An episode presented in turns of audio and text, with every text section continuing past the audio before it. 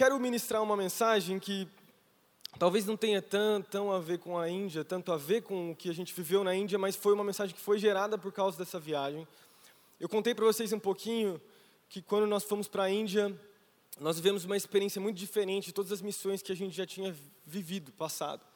Né, nesses últimos três anos, eu tive a oportunidade de visitar alguns países. A gente foi duas vezes para a África, fomos para as Filipinas, fomos para Honduras, fomos para o Peru, já, já estivemos na Colômbia com outras, outras missões, já fomos para o Amazonas, lá para as comunidades ribeirinhas, já fomos para alguns lugares.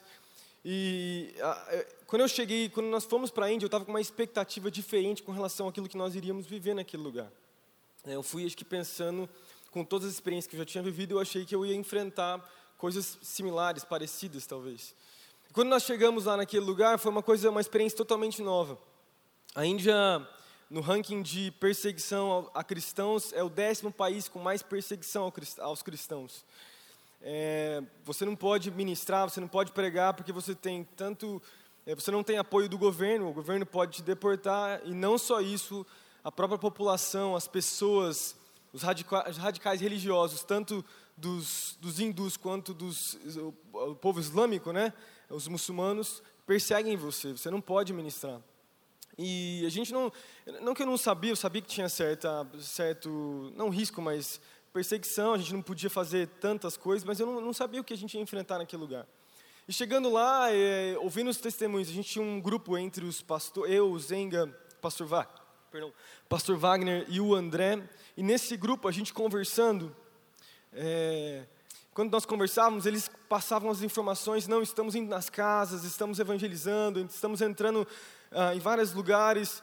E, e, quando a gente chegou lá, a gente não conseguia fazer isso. E eu comecei a ficar aflito, comecei a pensar, meu, o que, que esse grupo de jovens que estão aqui comigo vão viver se a gente não puder ministrar? Por que, que a gente está aqui, Deus? Passou um, dois, três dias, no terceiro dia a gente fomos na, na, na, na escola, lá fomos para alguns lugares, eu comecei a olhar para aquele lugar e falar, Deus, tem que haver algo mais para a gente fazer. É, tem que haver algo mais, a gente precisa fazer algo, precisamos sair na rua, eu não estou Deus, eu estou disposto, vamos lá, é, mesmo que se a gente for deportado, vamos falar de Jesus, vamos fazer alguma coisa. E a gente incomodado, eu vindo com, minha, com a minha mentalidade humana, com a minha forma de enxergar o mundo, né, a, a própria Índia, eu me deparei dessa forma estava olhando de uma forma muito errada. E, na, e naquela noite, antes da, do terceiro dia, na segundo, no segundo dia para o terceiro dia à noite, eu e a Raquel tivemos um tempo de oração, a Raquel estava lá. Quando nós estávamos orando, Deus colocou no nosso coração que a batalha lá era, era algo diferente a gente tinha que orar. Era uma batalha de oração. E, e, e, a gente orou muito. No dia seguinte nós compartilhamos, nós falamos, ó, nós, vamos, nós temos que demonstrar amor, nós temos que orar. Essa é a nossa missão aqui. E a gente começou a fazer isso. Começamos a ter tempos de oração, nós visitávamos alguns templos, alguns lugares, a gente, uh, em oração, espírito de oração, orávamos sempre juntos. Fomos sim em algumas igrejas, fomos em algumas comunidades, fomos em alguns lugares, conseguimos abertura para falar de Jesus, fazer algumas coisas diferentes mas muito diferente daquilo que a gente tinha vivido. Foi uma, uma missão diferente. Deus nos despertou para algo diferente, que foi para a oração. E o segundo ponto que Deus nos despertou muito foi com relação a, ao fruto do Espírito, a vivermos o fruto do Espírito. A Bíblia fala em Gálatas capítulo 5, você vai ver do, capítulo, do versículo 16 ao versículo 24, a gente vai falar sobre isso nessa, nessa manhã. Paulo descreve depois as, as primeiras obras da carne e depois ele fala a respeito do fruto do Espírito. E Deus falou demais comigo que, olhando para aquela missão, um país, eu falei para vocês quando eu, quando eu compartilhei algo aqui, que era, são é, é um bilhão de pessoas, um bilhão e trezentos milhões de pessoas na Índia, num território menor do que a metade do Brasil. Muita gente. E enquanto eu, eu olhava, a gente olhava as pessoas, o que Deus começou a falar comigo, além da oração, é, você, é vocês precisam demonstrar amor, vocês precisam mostrar a, a, o meu Espírito Santo através das, das obras aqui para as pessoas. E eu comecei a olhar para a missão e comecei a olhar com olhos diferentes. Pô, eles estão vivendo coisas tremendas. Uma escola com duas mil crianças é, recebendo a palavra de Deus, orando todas as manhãs. Uma geração é, de, de, crianças, adolescentes também, recebendo a palavra no meio daquele monte de deuses e idolatria. Deus mostrando, trazendo uh, os seus frutos, né? não só frutos do Espírito, mas os frutos realmente de, de um caminhar no Espírito Santo. E, e, e não só isso, também a, a, gente tinha não só a escola, Quando também, como também o orfanato, crianças que eram abandonadas. Eu contei para vocês uma criancinha de, de, de três anos, um pouquinho mais velha que o Gessé, tinha sido abandonada pelos seus pais, uma mulher, simplesmente porque casou com outro homem, tinha abandonado os seus, seus filhos na rua. Porque essa é a cultura daquele lugar. Uma cultura milenar, né, uma, aquele sistema de castas que também é religioso, muito religioso, uma, uma cultura muito religiosa pagã. E a gente se deparou com isso, e Deus falou comigo, esses atos de amor, essas, essas, essa maneira de amar as pessoas, isso faz parte de uma vida que frutifica Jesus nos seus atos. Vocês precisam disso. E Deus começou a incomodar muito meu coração. Voltei de lá com, essa, com isso no meu coração queimando, fruto do Espírito. Pedro, lê isso, lê isso. E eu comecei a ficar incomodado e Deus me levou a ler o capítulo 5 de Gálatas. Eu quero falar sobre ele nessa manhã. A minha mensagem nessa manhã, se você está anotando, o título da minha mensagem é O meu maior inimigo. O meu maior inimigo. Eu vou ler Gálatas capítulo 5, quase o capítulo inteiro. Depois eu quero ler, e dele eu quero tirar três pontos, dois pontos. E depois eu quero ler Romanos capítulo 7, que fala das lutas na vida do próprio apóstolo Paulo. Fala assim, o título do, do capítulo é A Liberdade em Cristo. Versículo 1 fala assim: Foi para a liberdade que Cristo nos libertou. Portanto, permaneçam firmes e não se deixem submeter novamente a um jugo de escravidão. Bem, vou parar já nesse versículo 1 de Gálatas capítulo 5. O apóstolo Paulo, ele está ministrando aos Gálatas, e nesse versículo 1 ele já fala algo muito importante. Ele vai falar sobre, sobre retornarmos a uma vida de obras na carne, uma vida de pecado. E é engraçado que ele fala isso, porque ele está alertando os Gálatas de como muitas vezes acontece. Sabia que eu e você temos muitas vezes uma predisposição, uma pré-condição de voltarmos à nossa velha vida de pecado, sem a gente perceber. Não importa quem você seja, pode ser um membro, um supervisor, um líder, um pastor, Todos nós temos a, a, a, a pré, muitas vezes, disposição de voltarmos à nossa velha vida de pecado e olharmos para trás. Esquecemos das coisas ruins que o pecado produz em nós e tentarmos nos lembrar somente dos prazeres da carne. E o apóstolo Paulo está tá alertando isso aos Gálatas, mas eu quero já começar a minha mensagem, porque vai ser o, meio que o tema da mensagem é nós temos uma predisposição. Deixa eu fazer essa pergunta no começo da minha mensagem, que vai ser o tema. Qual é a predisposição, o, o, o pecado que muitas vezes você luta na sua vida? Ah, uma tendência, talvez, que você tenha a voltar a um velho hábito, uma velha, um velho comportamento, algo ruim da sua vida, que você talvez até hoje, mesmo com 10, 15, 20 anos de cristão, luta. Qual é? Todos nós temos a tendência de voltar para esse velho hábito. E a vontade de Deus, e vai ser sobre isso que eu vou falar nessa manhã, é que nós conseguimos vencer essa velha prática, essa predisposição a voltarmos para o pecado e caminharmos em vitória para sempre e sempre. Amém? Amém. A partir do versículo 2, então, continua comigo no capítulo 5, versículo 2, fala assim: Ouçam bem o que eu, Paulo, lhes digo. Caso se deixem circuncidar, Cristo de nada lhes servirá de novo declaro: todo homem que se deixar circuncidar, que se deixar circuncidar, que está, obriga está obrigado a cumprir toda a lei. Vocês que procuram ser justificados pela lei, separam-se de Cristo e caíram da graça. Então ele, vamos parar. Ele, então, apóstolo Paulo nesse, nesses versículos ele está falando a respeito da circuncisão.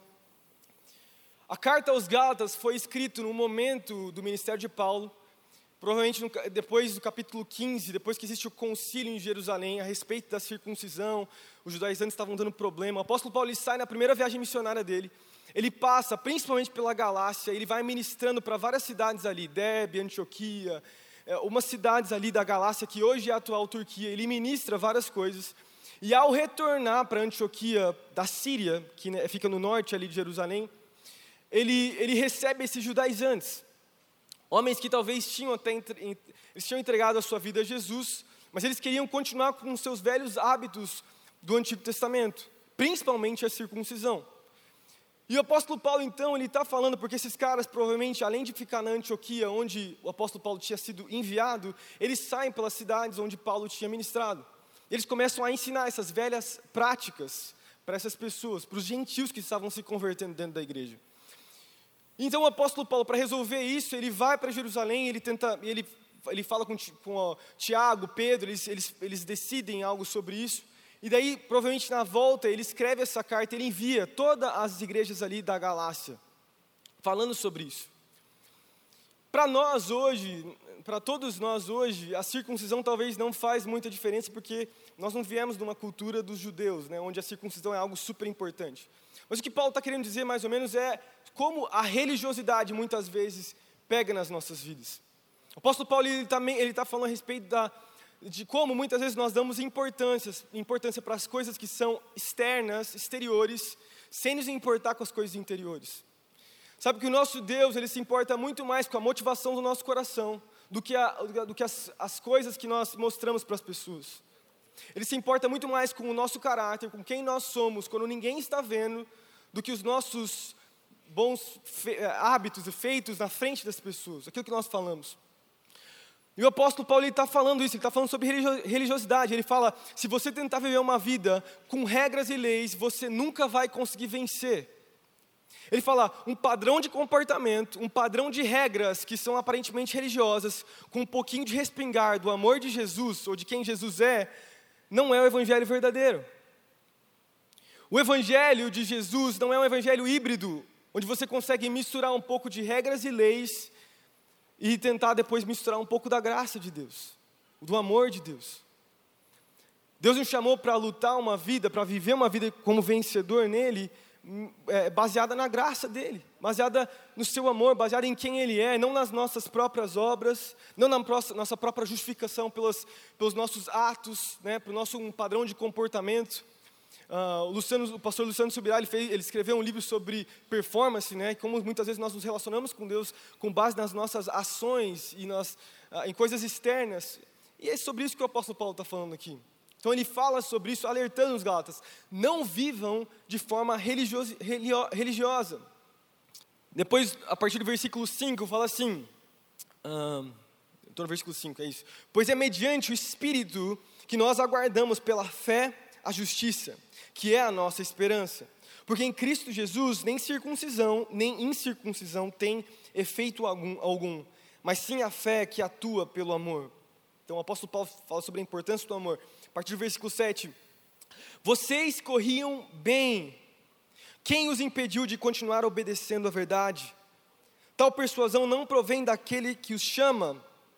Um pouco de fermento levado a toda a massa então vamos parar no versículo 9. O apóstolo Paulo, então, a partir do versículo 7 ao versículo 9, ele faz uma figura de li linguagem, aí ele vai falar a respeito de um corredor que está correndo. Naquela época, as Olimpíadas eram algo muito forte, né? tinham muitos, muitos tipos de corrida, enfim.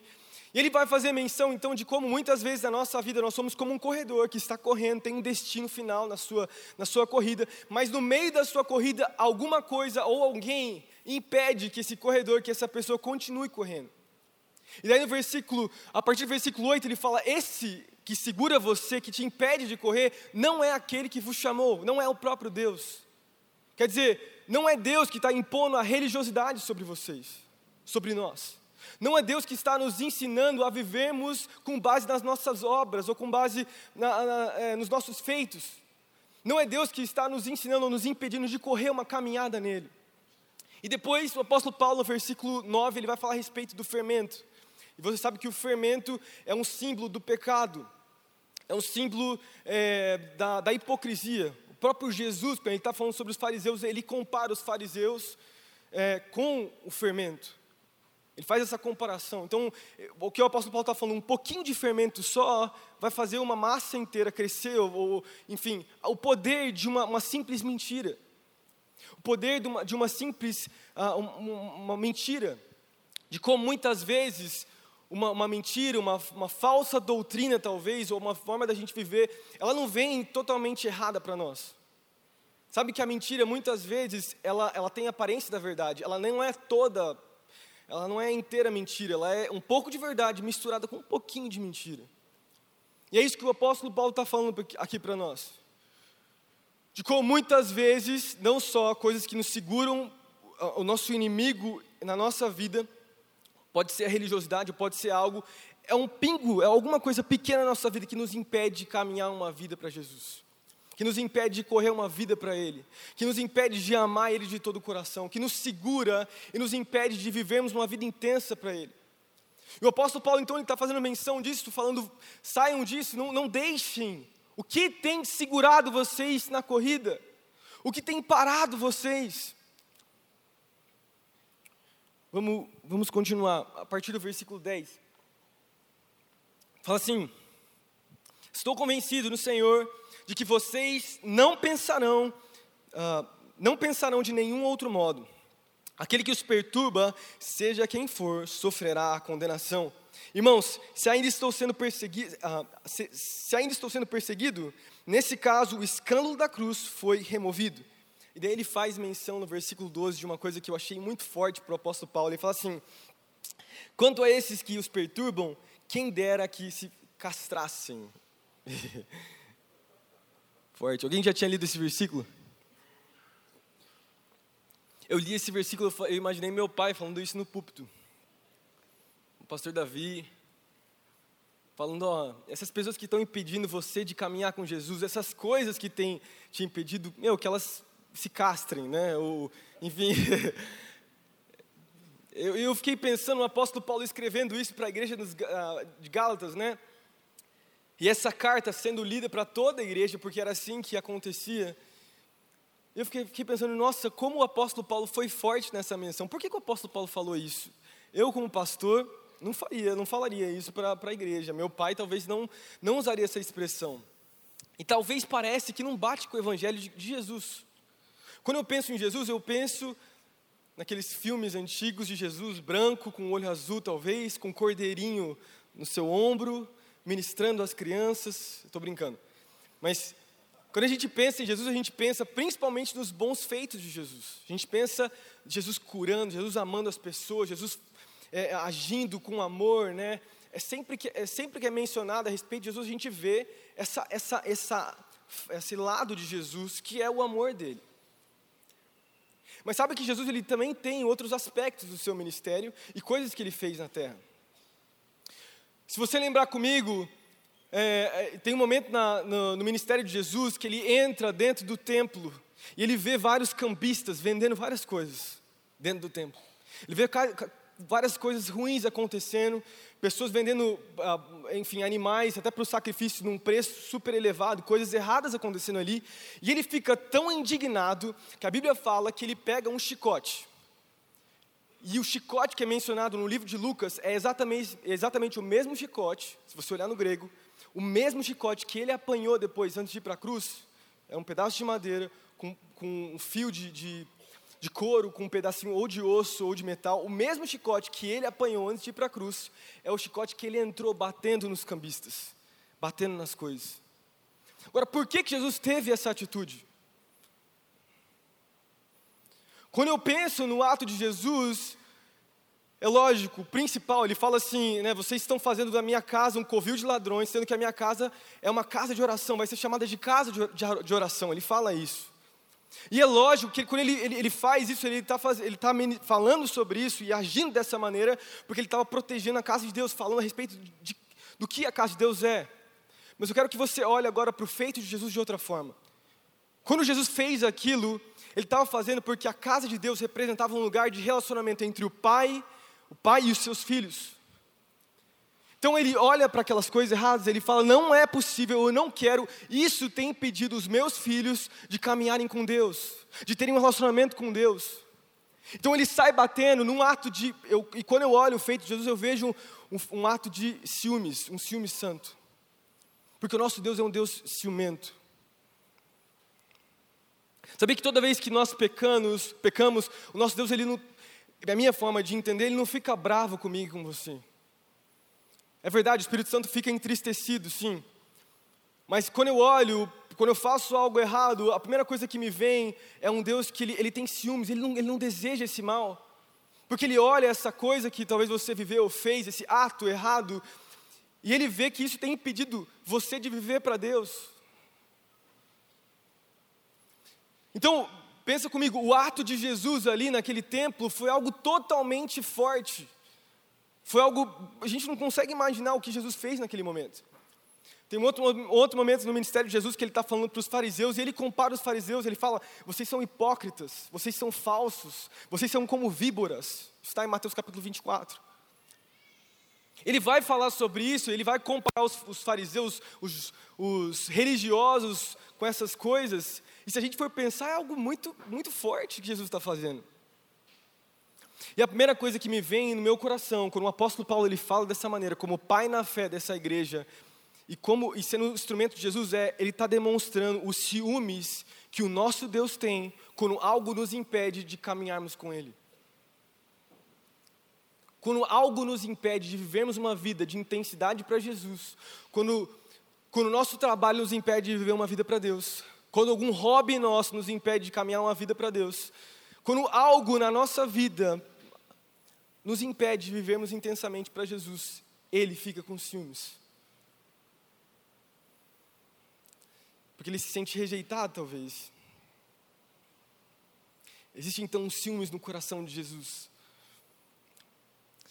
Tudo certo com vocês? Amém? Muito séria essa mensagem, muito forte.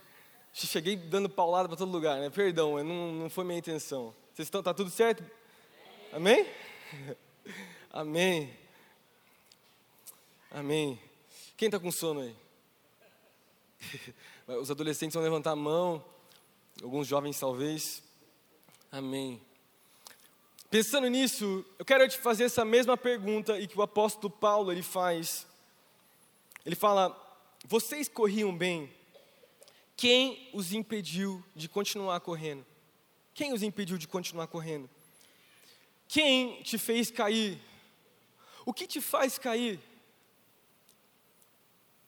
O que na sua vida, que tipo de hábito, costume ou coisas que você tem vivido e enfrentado, ou talvez uma velha prática que você vem é, segurando nela desde a época que você não conhecia Jesus, tem segurado a sua vida com Ele, a sua vida com Jesus. Eu quero falar nessa, nessa manhã que eu queria falar sobre o nosso pior inimigo, o meu pior inimigo, o seu pior inimigo aquilo que te segura. Na sua, na sua caminhada, quem é o seu pior inimigo? Deixa eu te falar algo nessa manhã. O seu pior, a sua pior inimigo não, a sua pior inimiga não é a sua sogra. O seu pior inimigo não é talvez o seu cônjuge. O seu, o seu pior inimigo, seus piores inimigos não são os seus filhos ou os seus pais. Não é o seu chefe. Não é que mais que eu posso colocar aí? Não é o seu professor para aqueles que estão na faculdade, um professor ruim não são as circunstâncias ao seu redor, quer dizer, o seu pior inimigo está dentro de você. Dentro de você. Porque o nosso pior inimigo é a parte da nossa vida que nós não submetemos a Jesus.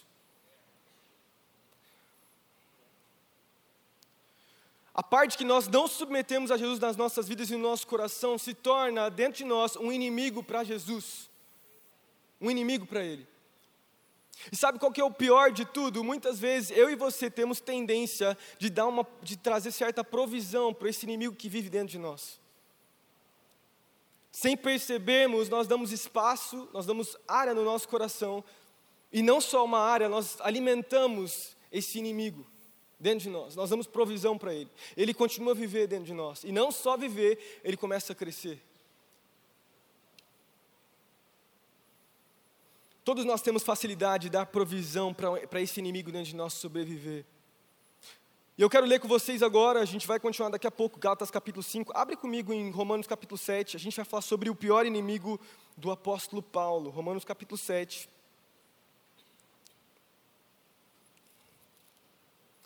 Livro de Romanos, ali depois do livro de Atos, Romanos capítulo 7. A gente vai ler do versículo 15 ao versículo 24. Uh, Romanos capítulo 7 vai falar a respeito, o apóstolo Paulo vai falar a respeito do pior inimigo dele.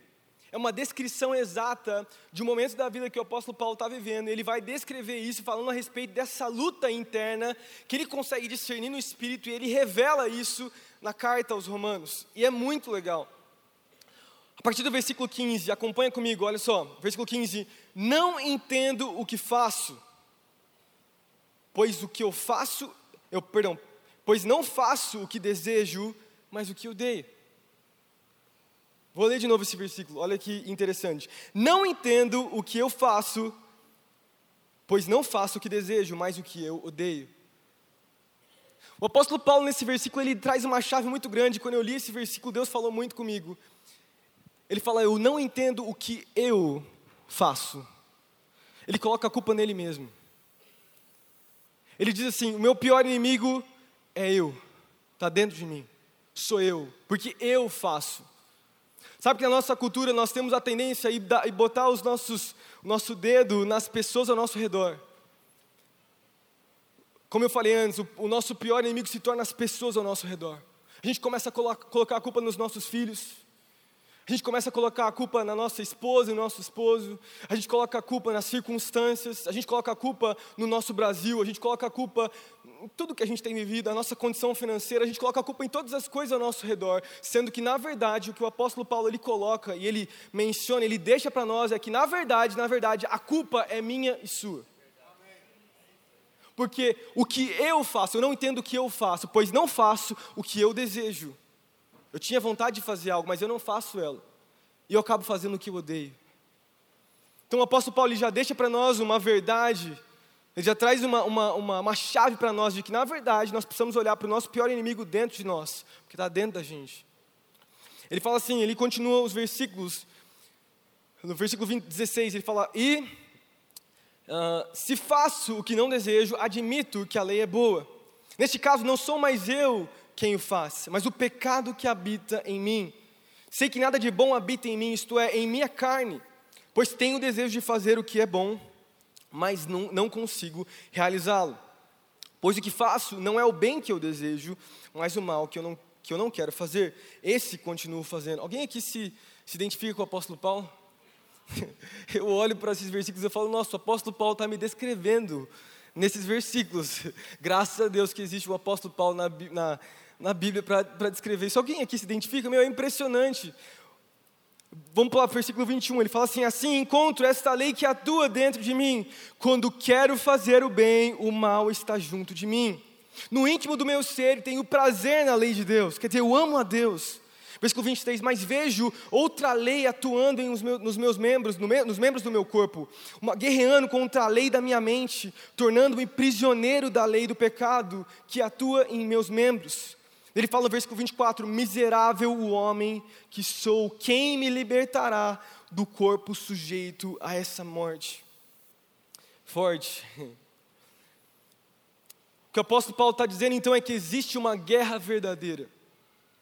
Talvez você nunca se deu conta, talvez você já leu esses versículos, você já sabia disso. Mas para aqueles que não sabiam, o apóstolo Paulo está fazendo, ele está descrevendo para nós de como existe uma guerra interna dentro de mim e de você.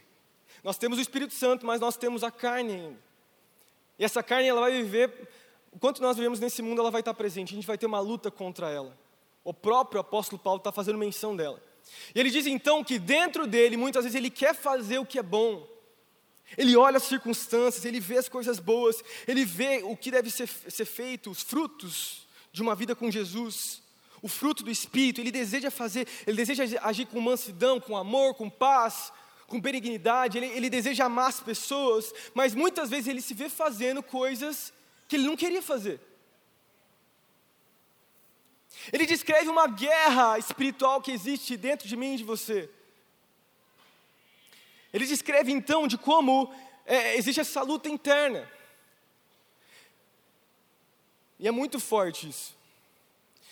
E olhando para esses versículos, olhando para essa batalha, você pode pensar, pô, se o próprio apóstolo Paulo, o apóstolo dos apóstolos, que escreveu a grande maioria do Novo Testamento, uma grande porção da Bíblia, fala que ele luta com isso, ele peca, como que eu vou vencer? Tem alguma solução para a minha vida? Como é que eu vou fazer para ganhar, cara? Pedro, como é que eu faço? Eu também me fiz essa pergunta, eu comecei a ler esse versículo e falei, eu estou ferrado. vou ter essa luta interna para sempre. Eu só tenho 27 para 28 anos, só, só vou lutar com isso para sempre. Deus, como que eu vou conseguir vencer, Deus? E eu li esse, esse versículo 24 e falei: Miserável homem que sou mesmo, eu sou miserável. Quem me libertará do corpo sujeito a essa morte? Até que eu li o versículo 25, coloca para mim o versículo 25. Fala assim: Graças a Deus por Jesus Cristo, o nosso Senhor de modo que com a mente eu próprio sou escravo da lei de Deus, mas com a carne a lei do pecado habita dentro de mim. Eu achei muito legal esse versículo, porque ele, tra ele traz chaves importantíssimas para nós. Olha, olha a chave que o apóstolo Paulo lhe deixa, então. Ele fala a respeito de como Jesus Cristo é necessário nas nossas vidas para nós vivermos para Ele. Depois ele faz menção a duas coisas. Ele fala sobre quando nós nos tornamos escravos da lei de Deus, é, da, da palavra de Deus, de uma vida com Deus, nós nos tornamos escravos dele. Nós vivemos para Ele. Mas quando nós, nós nos submetemos às obras da carne, nós vivemos para a carne. Mas ele faz uma menção do, do, de uma palavra que é importantíssima para nós. Ele fala sobre com a mente. Essa palavra mente, que tem o mesmo significado de entendimento, para nós é algo importantíssimo. Romanos capítulo 12, versículo 1 e 2 vai mencionar sobre a renovação da nossa mente. No versículo 2 ele diz assim: que, que para nós não nos amoldarmos ou não nos conformarmos com o padrão deste mundo, mas nós temos que nos transformar pela renovação da nossa mente. Deixa eu te dizer algo nessa manhã. A renovação da nossa mente é um processo de vida que nós temos que viver para sempre enquanto nós estivermos nessa terra. Sabe que um caminhar com Jesus ele se define entre eventos e o processo. Eventos são momentos com Deus que são importantíssimos para nós. Quando você aceita Jesus, Romanos capítulo 10, versículo 10, quando você aceita Jesus como Senhor e Salvador, ele, ele começa a viver dentro de você, isso é um evento na sua vida. Quando você é batizado no Espírito Santo, quando você tem, tem um momento de encontro com Deus, como foi nesse final de semana, são eventos importantíssimos que, que marcam o nosso, nosso caminhar com Jesus. Mas além dos eventos, nós temos o processo. O processo com Deus é um processo de santificação, é um processo, um processo de transformação. É um processo de, de, de amá-lo, de, de, de, deixar Jesus ganhar espaço nas nossas vidas, nos nossos corações. E a partir do momento que a gente dá espaço para Ele, nesse processo de renovar nossas, a nossa mente, a gente começa a viver debaixo da lei de Deus. A gente começa a amar Ele de todo o coração. Qual que é o problema disso? Muitas vezes nós nos baseamos somente em eventos. Quem é que gostaria que, num momento de oração, numa quarta-feira, você fosse liberto totalmente de um vício, de um hábito? Você vai para a fila de oração, no final o pastor está orando, você vai, você lembra talvez da área da pornografia na sua vida, de um vício alcoolismo, sei lá, cigarro, e você vai e simplesmente em um evento, numa oração, tudo é mudado. Eu conheço testemunhos, eu, eu, eu tenho a história do meu, do, do, meu avô que fumava, e acho que, acho que se eu me lembro bem, não sei, pai, posso estar tá errado, em uma oração meu avô foi liberto do cigarro. Amém por isso. A gente fala algo, nem sempre é assim, a maioria das vezes não é assim. A maioria das vezes é um processo de renovação da nossa mente, onde não só essas orações que fazem parte do processo, você, com o seu próprio discernimento, o seu próprio entendimento, o seu entendimento de, de necessidade do Espírito Santo e do próprio Deus, você vai sendo renovado constantemente. Você vai sendo transformado, você vai amando mais a Deus do que as coisas desse mundo, e aquelas coisas que antes tinham prazer não te dão mais prazer, porque Deus é quem te dá prazer. É Deus é quem te enche, Deus é quem te dá um, uma, um, um senso de direção para a sua vida. Amém? Deus quer nos levar num processo de caminhar com Ele. Amém? Eu queria voltar agora para Gálatas capítulo 5, volta comigo já. Gálatas capítulo 5. Eu queria deixar agora duas chaves. Duas chaves sobre vencermos o nosso o nosso pior inimigo. Estão comigo aí? Todo mundo comigo? Amém? Queria deixar para vocês algumas chaves de como nós caminharmos no Espírito, como vencemos, é, como vencemos o nosso pior, o nosso pior inimigo.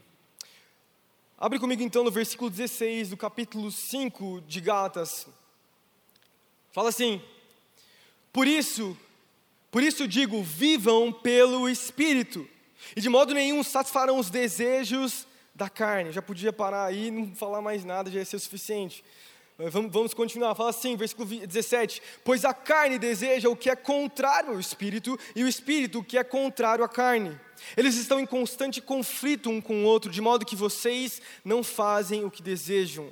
Mas se, perdão, mas se vocês são guiados pelo Espírito, estão debaixo da lei de Deus. Amém? Continua comigo, versículo 19. Ora, as obras da carne são manifestas. Ele vai descrever as, as obras da carne: a imoralidade sexual, a impureza, a libertinagem, a idolatria, a feitiçaria, o ódio, a discórdia, os ciúmes, a ira, o egoísmo, as dissensões, as facções, a inveja, a embriaguez, as orgias e coisas, coisas semelhantes. É, o apóstolo Paulo foi muito, muito esperto em deixar as coisas semelhantes. Né? Você olha para todas essas coisas e fala, ah, eu não fiz nada disso. Ele deixa coisas semelhantes, quer dizer, você sabe, você conhece que você tem lutado. Daí ele continua: Eu os advirto, como antes já os adverti, aqueles que praticam essas coisas não herdarão o reino de Deus. Amém. Eu olhei esse versículo, eu também fiquei muito intrigado, porque o apóstolo Paulo declara algo que é muito forte para mim. Ele fala: Aqueles que praticam essas coisas não herdarão o reino de Deus. E eu olhei para a minha vida, eu li esse versículo, eu falei: Eu estou ferrado então também. Porque eu, algumas dessas coisas eu faço. Beleza, orgias, nada de orgias. Embriaguez, não estou bebendo, nada, tudo certo comigo. Sou fiel à minha esposa, amo, amo meu filho, oro pelos meus filhos.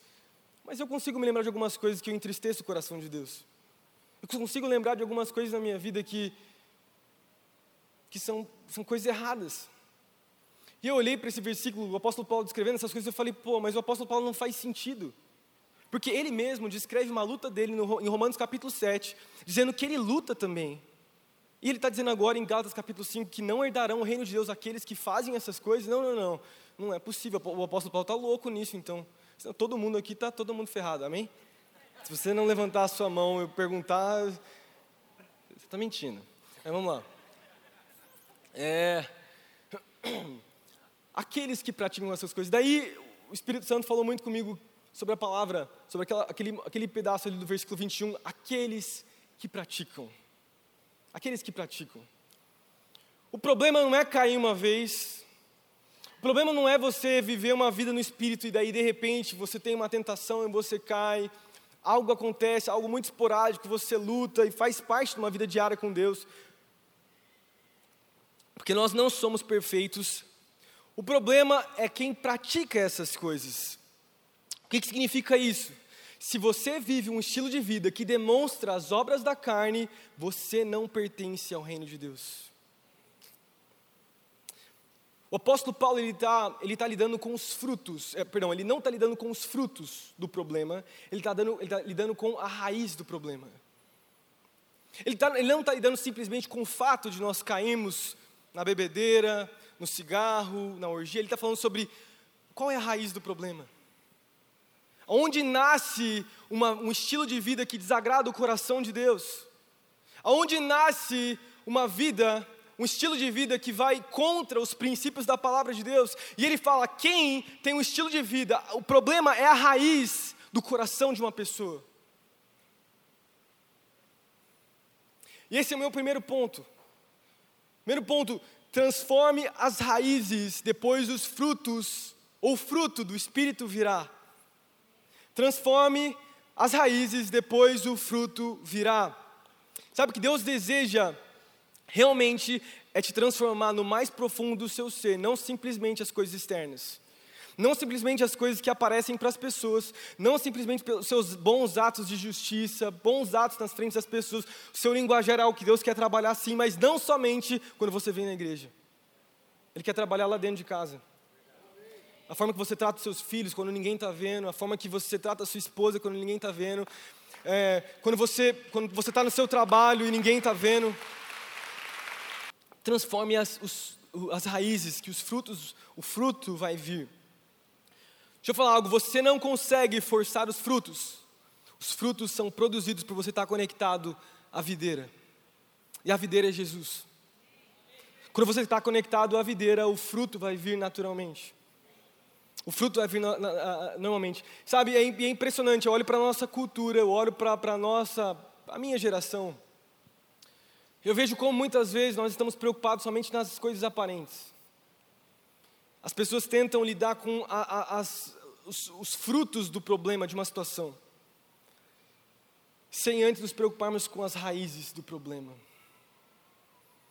O apóstolo Paulo, então, aqui nesses versículos, antes de chegar no fruto do Espírito, ele está falando sobre como, para você ter, viver o fruto do Espírito, você precisa ter a sua raiz, a sua raiz em Jesus. Amém? Depois então da gente lidar com a raiz, os, os frutos, o fruto aparecerá, o fruto do Espírito aparecerá. E a partir do versículo 22, o apóstolo Paulo vai falar sobre o fruto do Espírito. Ele fala: Mas os, o fruto do Espírito é o amor, a alegria, a paz, a paciência, a amabilidade, a bondade, a fidelidade, a mansidão, o domínio próprio. Contra essas coisas não há lei. Os que pertencem a Jesus Cristo crucificaram a carne com as suas paixões e os seus desejos. Deixa eu te dizer algo nessa manhã, com muita, muito temor no meu coração. Os dons são dados, mas os frutos crescem naturalmente. 1 Coríntios capítulo 12, versículo 14, o apóstolo Paulo também fala a respeito dos dons do Espírito. Né, profecia, discernimento, uma palavra de conhecimento, dom de línguas. Ele vai falar sobre todas essas coisas e ele diz que isso é dado por Deus. Ele fala também que nós devemos perseguir esses dons. Mas além de perseguir, ele é dado por Deus, ele faz quando ele quer. Além, nós precisamos fazer a nossa parte, nós precisamos buscar os dons, mas Ele dá quando Ele quer. Agora, os frutos, o fruto, perdão, do Espírito Santo, ele cresce naturalmente quando você vive uma vida de oração, quando você vive uma vida de intensa palavra de Deus, quando você vive uma vida de comunhão com o Espírito Santo, que vai ser o meu próximo ponto, quando você vive uma vida caminhando com Jesus, o fruto vem naturalmente, porque ele é resultado de uma equação que é, é natural. Você mais Jesus é igual ao fruto o fruto do Espírito. A gente precisa parar de tentar lidar somente com as coisas externas, se preocupar primeiro com as raízes, a raiz do problema. Tem tanta gente só buscando dons e dons e talentos e fazer e fazer e fazer e, se, e, e não se preocupa em estar com Jesus. Não se preocupa em, em viver com Ele. Não se preocupa em amar, em, em, em se parecer com Jesus. Sempre falo isso para os adolescentes lá, é uma das coisas que eu mais falo. Você é parecido com, com um amigo seu porque você caminha muito com ele. Aquele seu amigo, melhor amigo, talvez aquele seu, aquela pessoa muito importante na sua vida, aquele padrinho de, de casamento, né, muito importante para você. Você fala igual ele, você age igual ele porque você caminha com ele. Você está lado a lado, vivendo todos os dias com ele. E, esse, e o fato, simples fato de você caminhar com Ele todos os dias te faz parecido com essa pessoa que você caminha. Da mesma forma é com o Espírito Santo, com o nosso Deus, com Jesus. Quando a gente caminha com Jesus todos os dias, amando, amando a Sua presença, nós começamos a nos parecer com Ele. A nossa fala muda. A nossa forma de viver muda. As nossas ações mudam, porque é um resultado de uma equação muito simples. O caminhar com Jesus. Meu segundo ponto uma comunhão com o Espírito Santo e com os meus, os meus irmãos. Comunhão com o Espírito Santo e com os meus irmãos. Ele fala assim no versículo 25: Se vivemos pelo Espírito, andemos também pelo Espírito. Não sejamos presunçosos, provocando uns aos outros e tendo inveja uns dos outros. Mas a chave do versículo é, versículo 20, 25, volta para mim. Se vivermos pelo Espírito, andemos também pelo Espírito. Deus não te chamou para viver uma vida derrotada. Deus não te chamou para viver um cristianismo carnal. Deus não te chamou para viver uma, uma, uma, vida que, na maioria do tempo, você é miserável e depois você tenta encaixar um pouquinho de Jesus na sua vida. Deus não te chamou para olhar para a igreja como sinônimo de tristeza, de vergonha, de culpa, de um lugar onde as pessoas te julgam, onde há condenação, porque na verdade nada disso acontece dentro da igreja de Jesus Cristo. Deus não te chamou para viver uma, vida cristã derrotada. E você só consegue viver uma vida, um cristianismo vencedor e vitorioso a partir do momento que você entende a importância de caminhar no Espírito Santo, de encaminhar amando a Sua presença, amando quem Ele é dando mais importância para a presença do Espírito Santo que os, os hobbies que você vive. Precisamos ter consistência. Vou falar o que os meus pais falam, meu querido, minha querida, tenha consistência no seu caminhar com Jesus. Tenha uma vida de consistência. Deixa eu falar algo para você. O que você alimentar dentro do seu coração vai viver. Se você alimentar o monstro da carne dentro de você, você, você vai dar espaço para ele. Mas se você alimentar o Espírito Santo que está dentro de você, ele vai vencer. Ele vai vencer.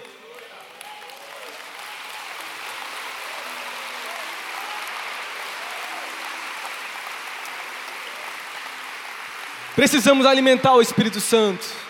Precisamos alimentar o Espírito Santo. No versículo 13 do capítulo 5, o apóstolo Paulo ele declara algo que é importantíssimo para nós. Eu falei sobre a comunhão. Meu segundo ponto era sobre a comunhão do Espírito Santo. E a segunda parte do, do segundo ponto é comunhão com os meus irmãos. Ele fala assim, versículo 13: Irmãos, vocês foram chamados para a liberdade, mas não usem dessa liberdade para dar ocasião à carne, a vontade da carne, ao contrário, sirvam uns aos outros mediante o amor.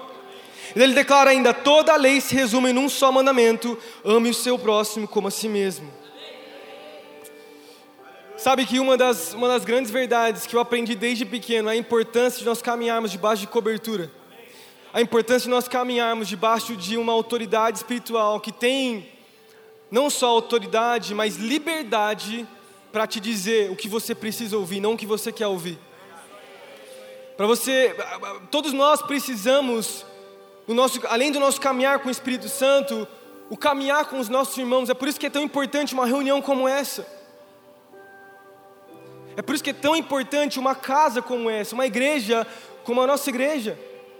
Porque debaixo, quando nós estamos ah, ah, né, na igreja de, de, Jesus, quando nós estamos na igreja, nós entendemos o princípio de que nós estamos juntos, unidos, em um só propósito e, só, em um estilo de vida. Quer dizer, todo mundo que está do lado de você está tentando está lutando contra o pecado, contra a carne dentro de si. Todo mundo que está aqui dentro, inclusive eu, os meus pais, pastor Davi, pastora Mônica, os pastores, os presbíteros, todos eles vivem a guerra da, do espírito contra, contra a carne. E quando nós, que todos nós vivemos essa guerra espiritual dentro, estamos juntos, é muito mais fácil vencer. É muito mais fácil vencer quando nós estamos unidos. Quando nós estamos isolados, é muito mais fácil o diabo vir e nos derrubar. Ou quando nós nos unimos com pessoas que não conhecem a Jesus e não entendem esse princípio da guerra espiritual, nós também caímos. Quantas vezes no nosso caminhar com Jesus a gente se baseia em palavras de pessoas que não conhecem a Deus? Damos espaço para pessoas que não conhecem a Jesus falarem no nosso casamento, falarem sobre o nosso trabalho, falarem sobre as nossas vidas. Mas a verdade é que eles não conhecem a Jesus e não entendem que existe uma guerra espiritual acontecendo dentro de nós. Meus irmãos, precisamos entender que existe uma guerra dentro de nós e nós só vamos vencer quando tivermos comunhão com o Espírito Santo e comunhão com os nossos irmãos e irmãs.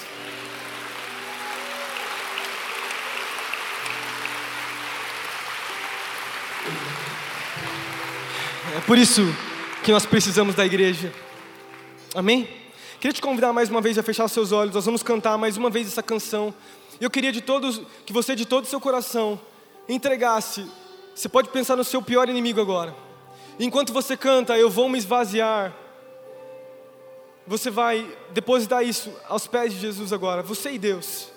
Esquece das, sei lá, do que você tem que passar e fazer daqui a pouco, do seu almoço em família. Feche os seus olhos. Quando a gente canta essa canção, coloca o seu maior inimigo diante de Jesus agora. Vamos cantar.